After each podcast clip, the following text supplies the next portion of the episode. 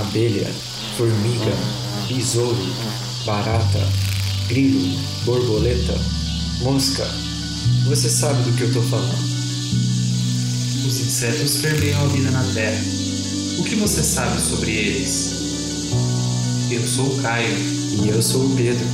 Você está escutando O zumbido do mosquito, o canto da cigarra. a pulga atrás da orelha. Você está escutando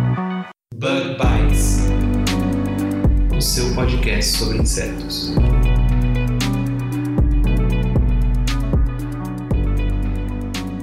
Estamos começando mais um Bug Bites.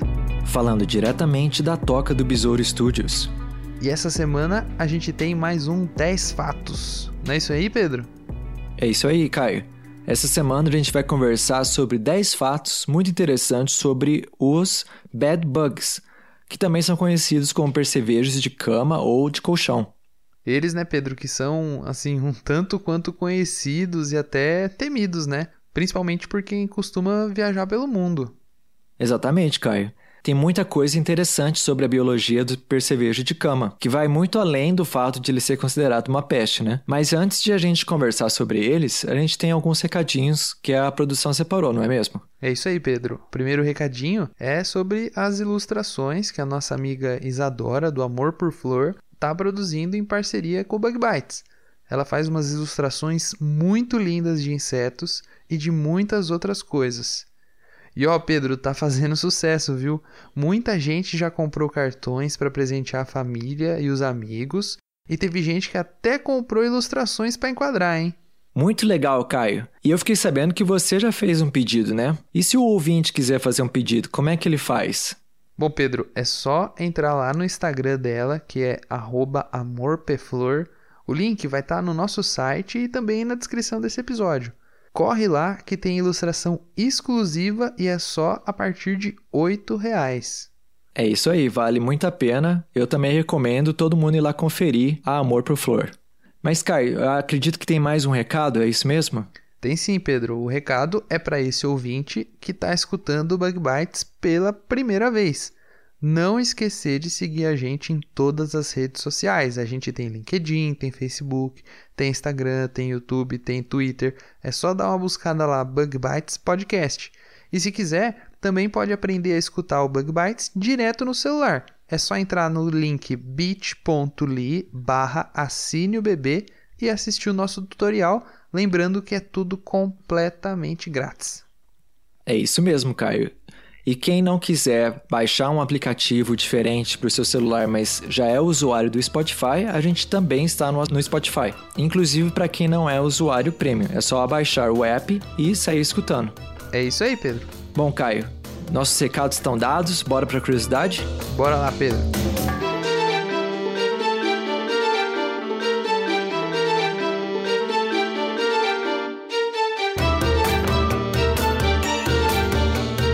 E na curiosidade da semana, dessa semana nós vamos fazer um rápido resumo de duas notícias interessantes que a gente encontrou recentemente, mas não deu tempo de falar nos episódios passados. Bom, Pedro, só lembrando, né, que os links para todas essas notícias estão lá no nosso site e o link para o nosso site tá na descrição do episódio. E a nossa primeira notícia é diretamente do estado de São Paulo. No dia 28 de novembro desse ano, saiu uma notícia muito legal lá na revista Nature, que é uma das revistas mais importantes no que se refere à ciência, com o título How Science Supports São Paulo. Nessa notícia, eles falaram da importância da FAPESP, que é a Fundação de Amparo à Pesquisa do Estado de São Paulo. E é bem legal que eles abrem a reportagem falando sobre um caso muito interessante de como o apoio da FAPESP foi importante para o desenvolvimento de uma rede de pesquisa, a rede Zika, que ajudou a desvendar essa importante doença transmitida pelos mosquitos, principalmente lá no Nordeste do Brasil. Muito interessante, Caio. Mas o papel da FAPESP vai além, né, também de, da rede da Zika, né? O que mais que o artigo fala? Então, Pedro, a intenção deles foi demonstrar mesmo o quanto a FAPESP é importante não só para o estado de São Paulo, mas também para toda a América Latina. Só para você ter uma ideia, o estado de São Paulo é responsável pela publicação de 52% dos artigos científicos que são publicados aqui no Brasil. Sozinhos, os cientistas paulistas eles produzem mais do que qualquer outro país da América Latina, como por exemplo o Chile, a Argentina e até mesmo o México. Em termos do nosso país, aqui do Brasil, São Paulo supera até no investimento. Enquanto no Brasil, em 2016, foram gastos aí cerca de 79 bilhões de reais em pesquisa e desenvolvimento, em São Paulo foram gastos cerca de 25 bilhões. Sem dúvida, Caio. São Paulo é realmente não só um dos estados né, mais desenvolvidos do país, mas um, um daqueles que investe mais em ciência. Na verdade, vários cientistas né, de todo o país, de todas as regiões, vêm para São Paulo para fazer ciência. E que mais que o artigo fala, Caio? Bom, Pedro, o artigo ele fala ainda sobre alguns projetos muito importantes de São Paulo, como por exemplo o IAC, que é o Instituto Agronômico de Campinas, que ele foi muito importante, por exemplo, na década de 30 para o desenvolvimento de variedades de cana-de-açúcar que fossem mais produtivas. E essas tecnologias que tornaram possível, por exemplo, o desenvolvimento de um combustível renovável, que é o etanol. Essa reportagem ela fala ainda, por exemplo, do projeto Biota. Explica aí para os nossos ouvintes que projeto que é esse, Pedro. Pois então, Caio, o Biota é um programa muito importante para catalogar a biodiversidade do país, né? É um programa que foi criado em 99 e vem sendo financiado pela FAPESP. O seu propósito, como eu falei, né, é estudar e catalogar a biodiversidade brasileira. As suas descobertas já causaram, por exemplo, até mudanças na legislação e iniciativas educacionais no Brasil inteiro. A primeira fase do projeto durou 10 anos e tinha a intenção de trabalhar com a biodiversidade do estado de São Paulo, de maneira a produzir informações que contribuíssem com a manutenção da biodiversidade do estado. Já na segunda fase, né, que acaba em 2020, tem o objetivo de que o projeto alcance a sociedade além da academia. O programa já produziu, por exemplo, diversas cartilhas e materiais didáticos sobre os biomas brasileiros e os nossos ecossistemas. É muito, muito legal e interessante. Caio, conta para os nossos ouvintes um pouco sobre a FAPESP. Bom, Pedro, a FAPESP ela foi fundada em 1962 e, por lei, ela recebe 1% das arrecadações do Estado de São Paulo. O que é grande coisa, viu? Se você for considerar, por exemplo, que o Estado ele é responsável por quase um terço do PIB do nosso país. Em 2017, por exemplo, o Estado arrecadou aí cerca de 205 bilhões de reais. Ou seja, a FAPESP recebeu mais de 2 bilhões de reais, cara. Essa fundação ela é inclusive um exemplo de gestão para todo o nosso país uma vez que ela nunca deixou de receber os seus fundos em dia. E esses fundos eles são mantidos e geridos de modo a financiar diversos projetos de pesquisa, como por exemplo o projeto de iniciação científica da produção e até mesmo recentemente o seu pós-doc, né? Projetos de laboratório e até projetos de empreendedorismo. E olha, de acordo com o diretor científico da FAPESP, o Dr. Carlos Cruz, para cada um real que é investido no programa de empreendedorismo da FAPESP, por exemplo, vão ser gerados 11 reais no setor privado. É um exemplo, não é, hein, Pedro? OCA. E fica aqui a recomendação de quem quiser saber mais sobre a importância da ciência né, no desenvolvimento. Aqui no nosso caso foi de um estado do país, mas a gente comentou em um episódio passado sobre a importância da ciência no desenvolvimento de um país inteiro, né? Então fica a recomendação, se eu não me engano, ao nosso segundo episódio, né, Caio? Isso aí, Pedro, segundo episódio. E quem quiser, dá uma buscada aí no, no histórico e vai poder acessar nosso episódio.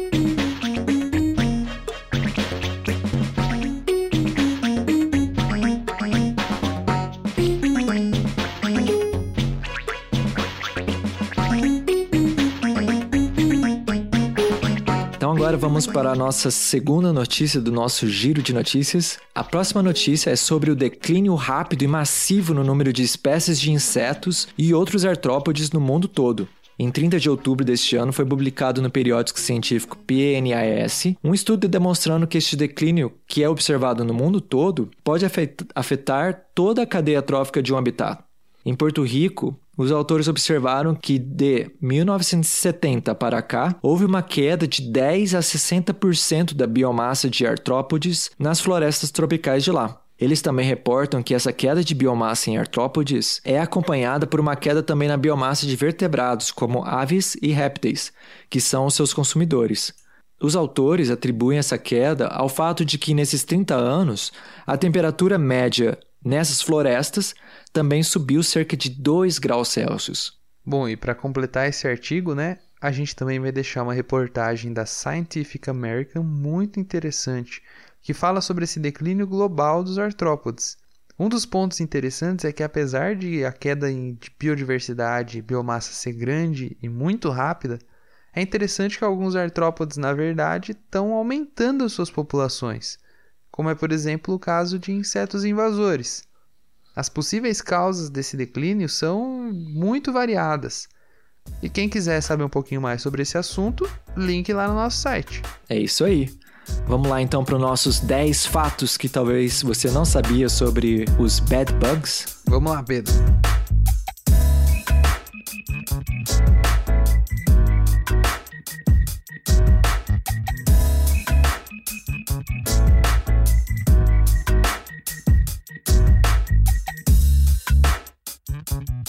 Gente vai falar de bad bugs, que também são conhecidos como percevejos de colchão ou percevejo de cama.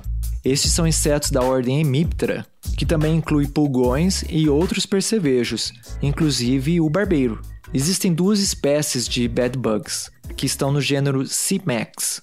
A mais comum é Cimex lectularis, mas também tem a Cimex hemipterus, que também pode se alimentar de sangue humano. Ambas espécies fazem parte da família Cimicidae. São pequenos, do tamanho de uma semente de melancia, ou seja, aproximadamente uns 5 milímetros. Bom, e assim como o barbeiro, né, o percevejo de cama também se alimenta de sangue. O nome desse percevejo vem da sua ocorrência, que é muito comum em dormitórios, especialmente em camas de hotel, onde eles são uma praga muito importante. Enquanto o hóspede está lá dormindo, descansando, né, o percevejo de cama sai do seu esconderijo, pica a vítima, chupa o seu sangue e volta para o esconderijo. Mas além de ser né, um, um estorvo, né? o percevejo de cama ele tem umas características muito interessantes na sua biologia.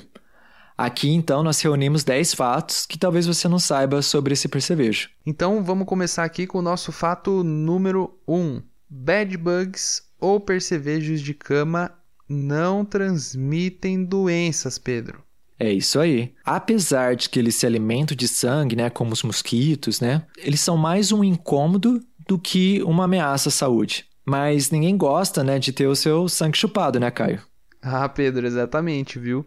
Eu que recentemente estou trabalhando bastante no campo aí, é o dia inteiro passando repelente para não ser picado por bicho nenhum, viu?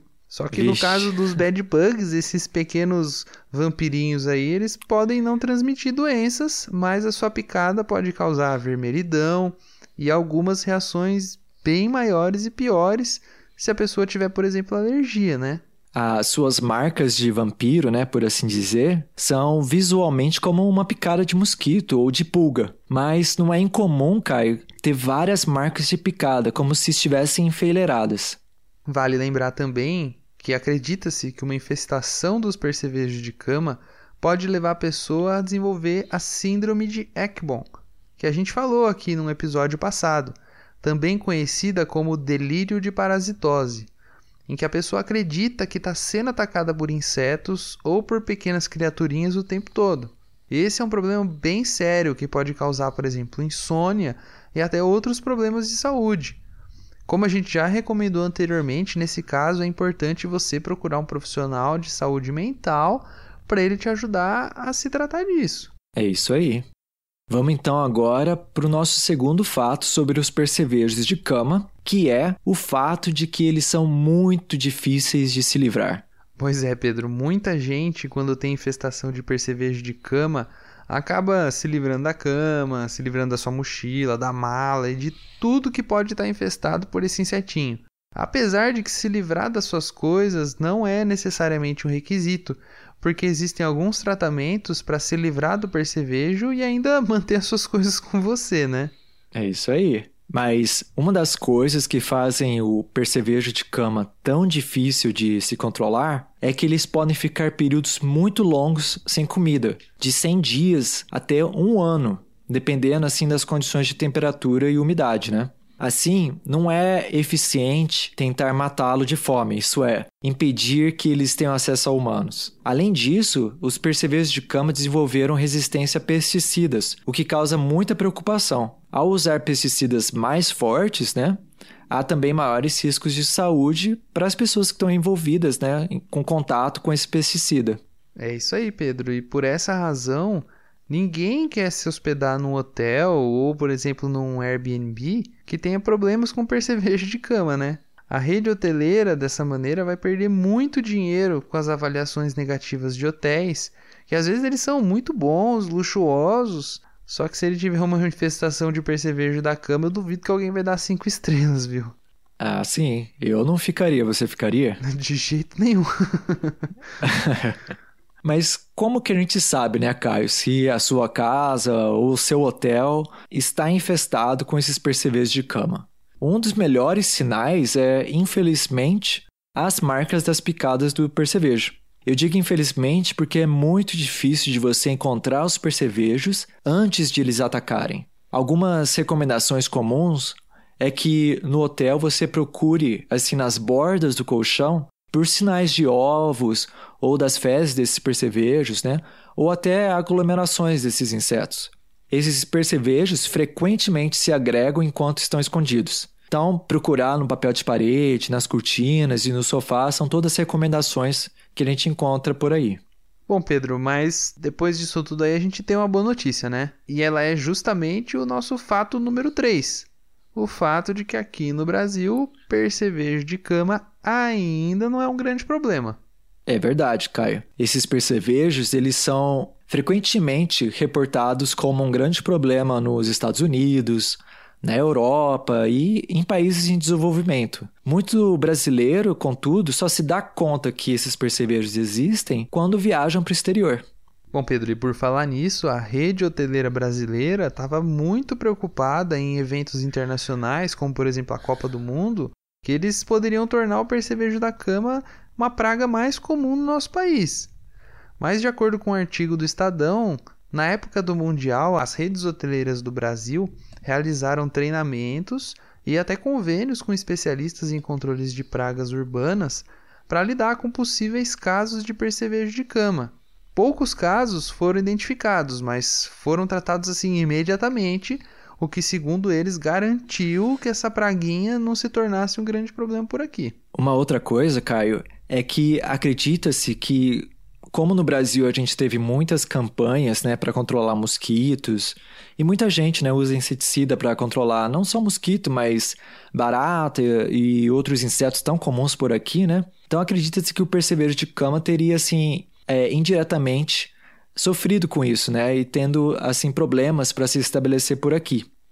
Mas tem muitas dúvidas, né? Se isso é realmente uma realidade, pois, como a gente já falou, o percevejo de cama desenvolveu resistência a vários pesticidas e continua, apesar disso, aparentemente não sendo um problema por aqui. Na realidade, o percevejo de cama parece não ser tão comum por aqui fisicamente, como também na literatura científica. Eu procurei bastante, tem pouquíssimos trabalhos publicados a respeito de casos de percevejo de cama no Brasil.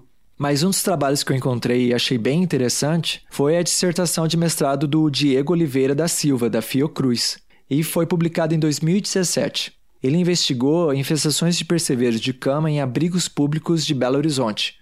Ele reporta que em 2013 a prefeitura de BH foi informada dessas infestações e que medidas para controle foram tomadas.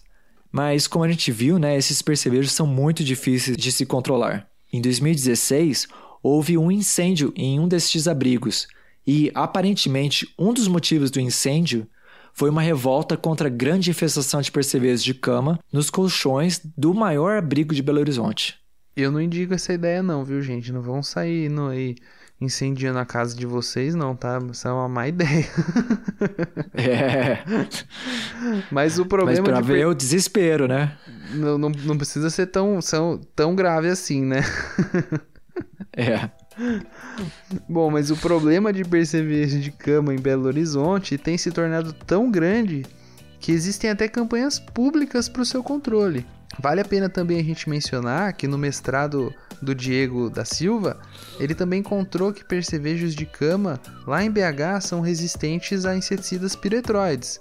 Mas, por outro lado, alguns outros inseticidas eles foram bastante eficientes para controlar esse inseto.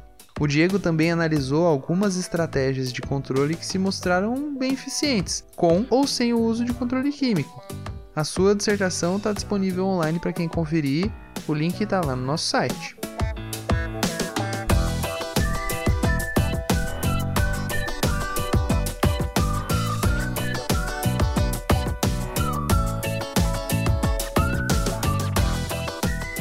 Vamos agora então para o nosso quarto fato sobre percevejos de cama. Os percevejos de cama se reproduzem por inseminação traumática. Conta pra gente, Caio, como é que isso funciona? É, Pedro, é isso aí. O método de reprodução do percevejo de cama é bastante, vamos dizer assim, interessante. A inseminação traumática, como o nome sugere, é quando o macho insere o seu edeago, que é o seu órgão sexual masculino, diretamente na cavidade abdominal da fêmea. É isso mesmo que você está escutando, viu, ouvinte? O macho causa uma ferida na fêmea para que o sêmen caia na hemolinfa da fêmea e viaje até os ovários. Cara, é uma maluquice isso. Pois é. E é uma estratégia que não se sabe ao certo por que, que evoluiu dessa maneira, né? Qual que será que é a vantagem, né, de fazer uma inseminação traumática? Afinal, deixar uma ferida na fêmea pode causar infecções, né? O custo dessa estratégia pode ser bem alto. Apesar disso, tanto o macho quanto a fêmea apresentam adaptações a essa estratégia. O macho, por exemplo, tem o, o edeago, né, que, como o Kai falou, é o órgão sexual masculino do percevejo de cama, no formato de uma agulha. Então, o macho com esse edeago no formato de uma agulha tem maior facilidade para perfurar o abdômen da fêmea. Já a fêmea, ela desenvolveu uma área específica do seu corpo, que é onde o macho insere esse seu edeago. E acredita-se que essa área assim diminui esses custos, né, esses problemas decorrentes de ter o seu abdômen perfurado pelo macho. E olha, Pedro, não é só o percevejo da cama especificamente que se reproduz desse, dessa maneira um tanto quanto diferente, não, viu? Existem relatos de inseminação traumática em vários outros animais. Tem até casos muito curiosos, como inseminação interespecífica, ou seja, entre duas espécies diferentes. Quando isso acontece, a fêmea pode até morrer devido a reações imunológicas contra o esperma de uma espécie diferente. Isso pode acontecer inclusive na família dos percevejos de cama. Tem outros casos muito curiosos em simícide também, como inseminação traumática entre machos. É isso mesmo, inseminação traumática homossexual. Todos esses casos são curiosos, mas a gente não consegue entender até hoje por que, que eles acontecem e que função eles têm. Para você ver, né, Caio, as surpresas que a, biolo a biologia tem, né? Esses percevejos, eles são mesmo surpreendentes. E se não bastasse, né, serem hematófagos, difíceis de controlar e usarem de inseminação traumática para se reproduzirem, os percevejos de cama apresentam um mutualismo nutricional com ninguém menos que a Wolbachia. É isso aí, o nosso ouvinte já ouviu falar dessa bactéria antes. E esse é o nosso quinto fato, que é a relação entre estes percevejos e essa bactéria. Pedro, essa relação é muito interessante e ela foi inclusive um dos capítulos da minha dissertação de mestrado. Então, só para o nosso ouvinte entender, quem sabe um dia a gente não faz um episódio, por exemplo, falando de simbiontes, né, Pedro? Como eles podem afetar a vida dos insetos. Mas a Wolbachia é uma bactéria que está presente em cerca de 40% dos artrópodes que a gente conhece, e ela é uma bactéria que geralmente manipula a reprodução dos seus hospedeiros, a reprodução de quem ela está infectando. E ela pode, por exemplo, causar a morte de macho, causar apenas que a progenie seja de fêmeas, ela pode alterar a razão sexual, pode alterar diversas coisas. Mas em Simix, que é o percevejo da cama, ela pode ser considerada um parceiro, um simbionte bonzinho que vai ajudar ela. Vale lembrar também que o sangue ele é um alimento muito pobre em vitaminas do complexo B, que é um importante nutriente para o desenvolvimento desse inseto. E a Wolbachia ela é capaz de sintetizar vitaminas B7 e B1. Então ela pode auxiliar o, o percevejo nesse trabalho também. Exatamente, Caio. E é interessante a gente ressaltar aqui que Wolbachia geralmente não é capaz de sintetizar essas vitaminas, né? A gente está falando aqui do caso específico dessa linhagem que se associa ao percevejo de cama. Pois é, então essa linhagem de Wolbachia que estão associados com os percevejos de cama adquiriram esses genes, né, para sintetizar vitamina B1 e B7, provavelmente de outras bactérias, o que possibilitou o desenvolvimento dessa associação nutricional.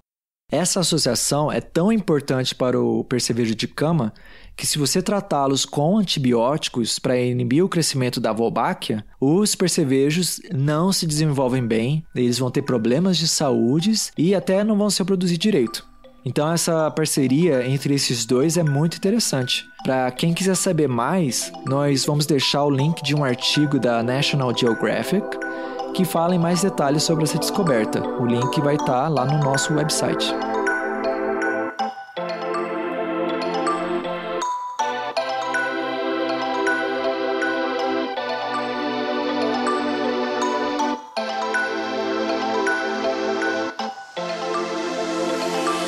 Bom, chegamos então ao nosso sexto fato sobre os percevejos da cama.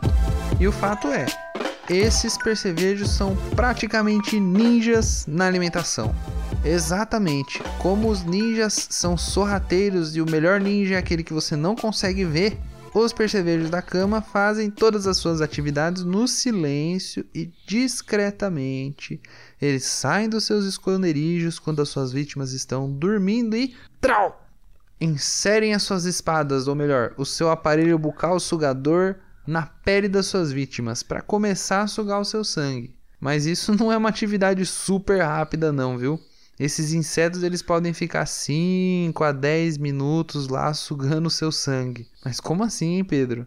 Exatamente, Kai. Como é que um inseto fica na sua pele chupando sangue por 5 a 10 minutos e a gente nem percebe? Pois então, Pedro, esses insetos eles encontram suas vítimas atraídas pelo calor e pelo gás carbônico que elas estão liberando. Assim como outros insetos hematófagos, os percevejos eles possuem várias proteínas na sua saliva que vão ajudar na atividade de sugar o sangue, como por exemplo vasodilatadores, anestésicos, entre outras substâncias. E esse anestésico deve ser bem eficiente, né? Para a pessoa não sentir a picada e nem a presença ali do inseto por vários minutos, né? É um campo muito interessante, Caio, esse de investigar né, as proteínas da saliva de um inseto hematófago. Parece assim algo tão específico, né? Mas se você pensar bem, né? Você tem um inseto alfinetando várias vezes sua pele e você não sente nada. Imagina o potencial desse anestésico, desses vasodilatadores e de outros possíveis fármacos né, que poderiam ser descobertos e desenvolvidos né, por meio desse tipo de pesquisa. Com certeza, Pedro. Estudar esses insetos só para matar ou controlar eles pode ser um desperdício de informação básica que pode acabar construindo conhecimento aplicado no futuro. Por isso que a gente tentar manter a nossa biodiversidade, estudar todas as coisas que a natureza tem, isso é muito importante, né? Com certeza, Caio. Tem muito potencial aí na pesquisa básica, na ciência básica, estudando a biologia de diferentes insetos, não só aqueles que são problemas, né? Mas vamos então para o nosso sétimo fato sobre os percevejos de cama. Muitos de nós né, só conhece sobre a existência desse inseto é, recentemente, né? E parece ser de fato uma praga dos tempos modernos, por assim dizer. Mas atenção, atenção, a gente tem que informar que esses percevejos estão longe de ser uma coisa nova na história da, da nossa civilização.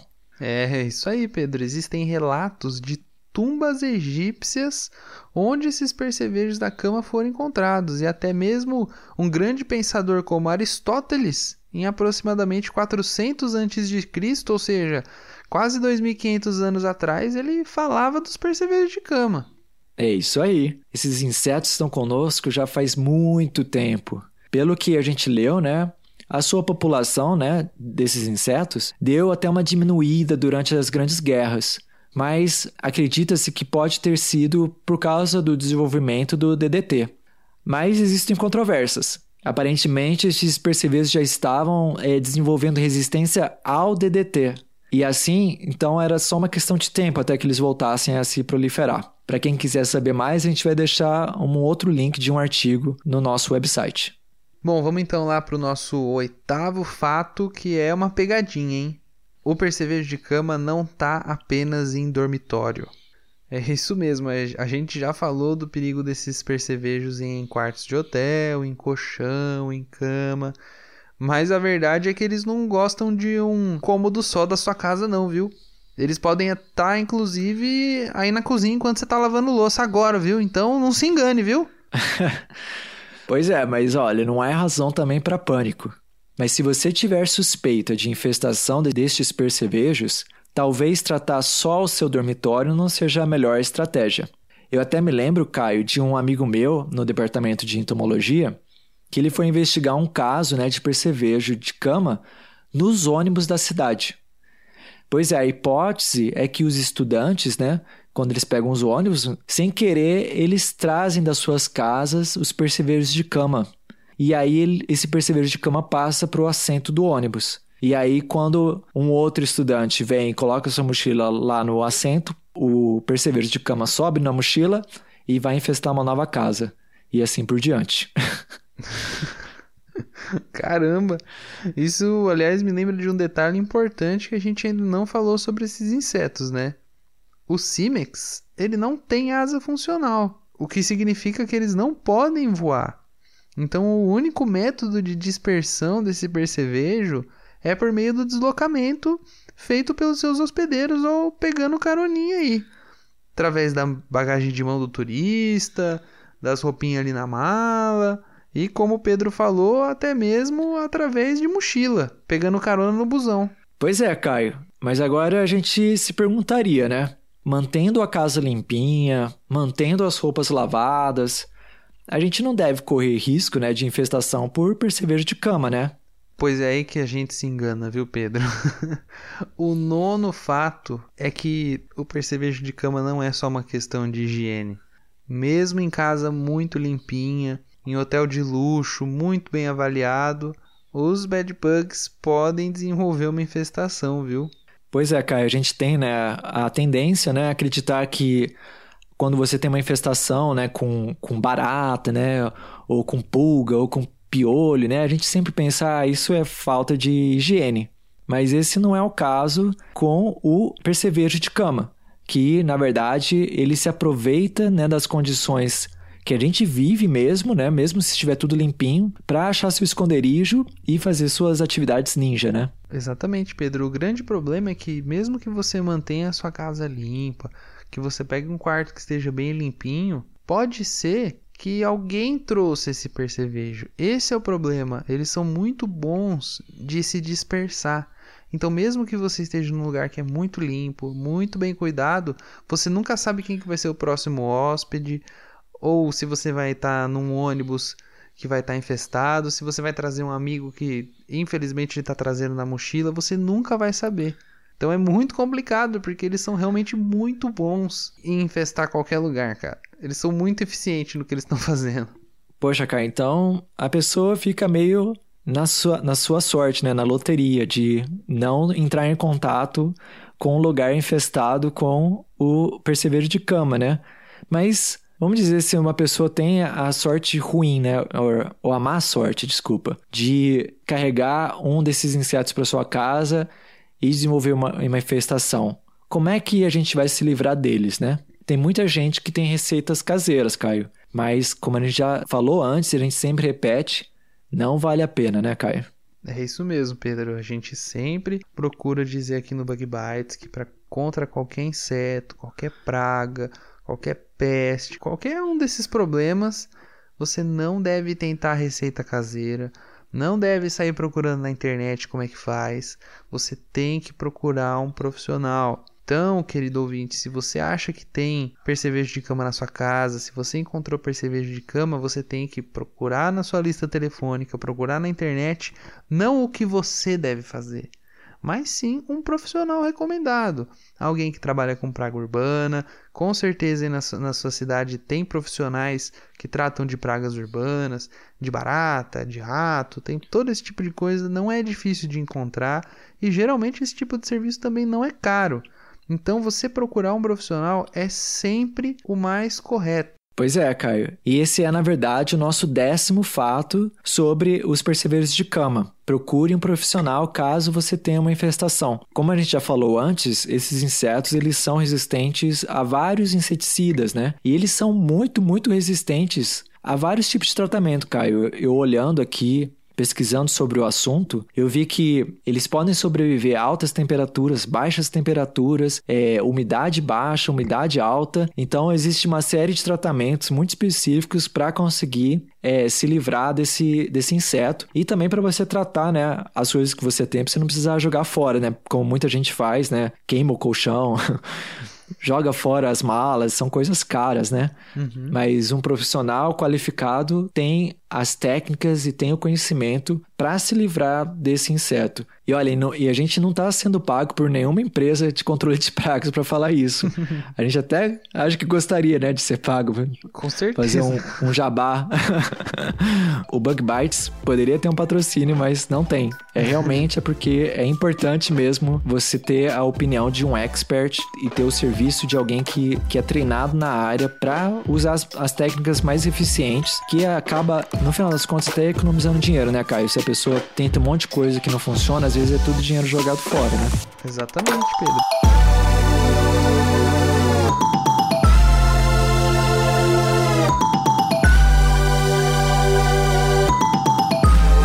Então vai ficando por aqui. Esses foram os 10 fatos sobre o percevejo de cama, também conhecido como bad bugs. E bad é B-E-D, né? Porque eu também já ouvi, já vi escrito na internet bad de mal, né? Os, os bichinhos ruins.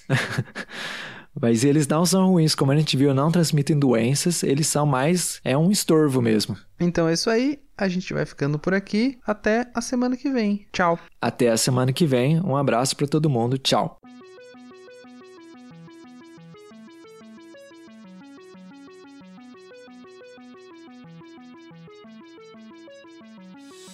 O Bug Bites é um projeto de divulgação científica relacionado aos insetos e à entomologia. Nosso conteúdo é produzido por especialistas da área e de acesso gratuito nas mais diferentes plataformas. O apoio de nossos ouvintes é muito importante. Se você gosta do nosso conteúdo, considere apoiar esse projeto. A partir de R$ reais mensais, você pode apoiar o Bug Bites na plataforma Padrim. O link está na descrição do episódio.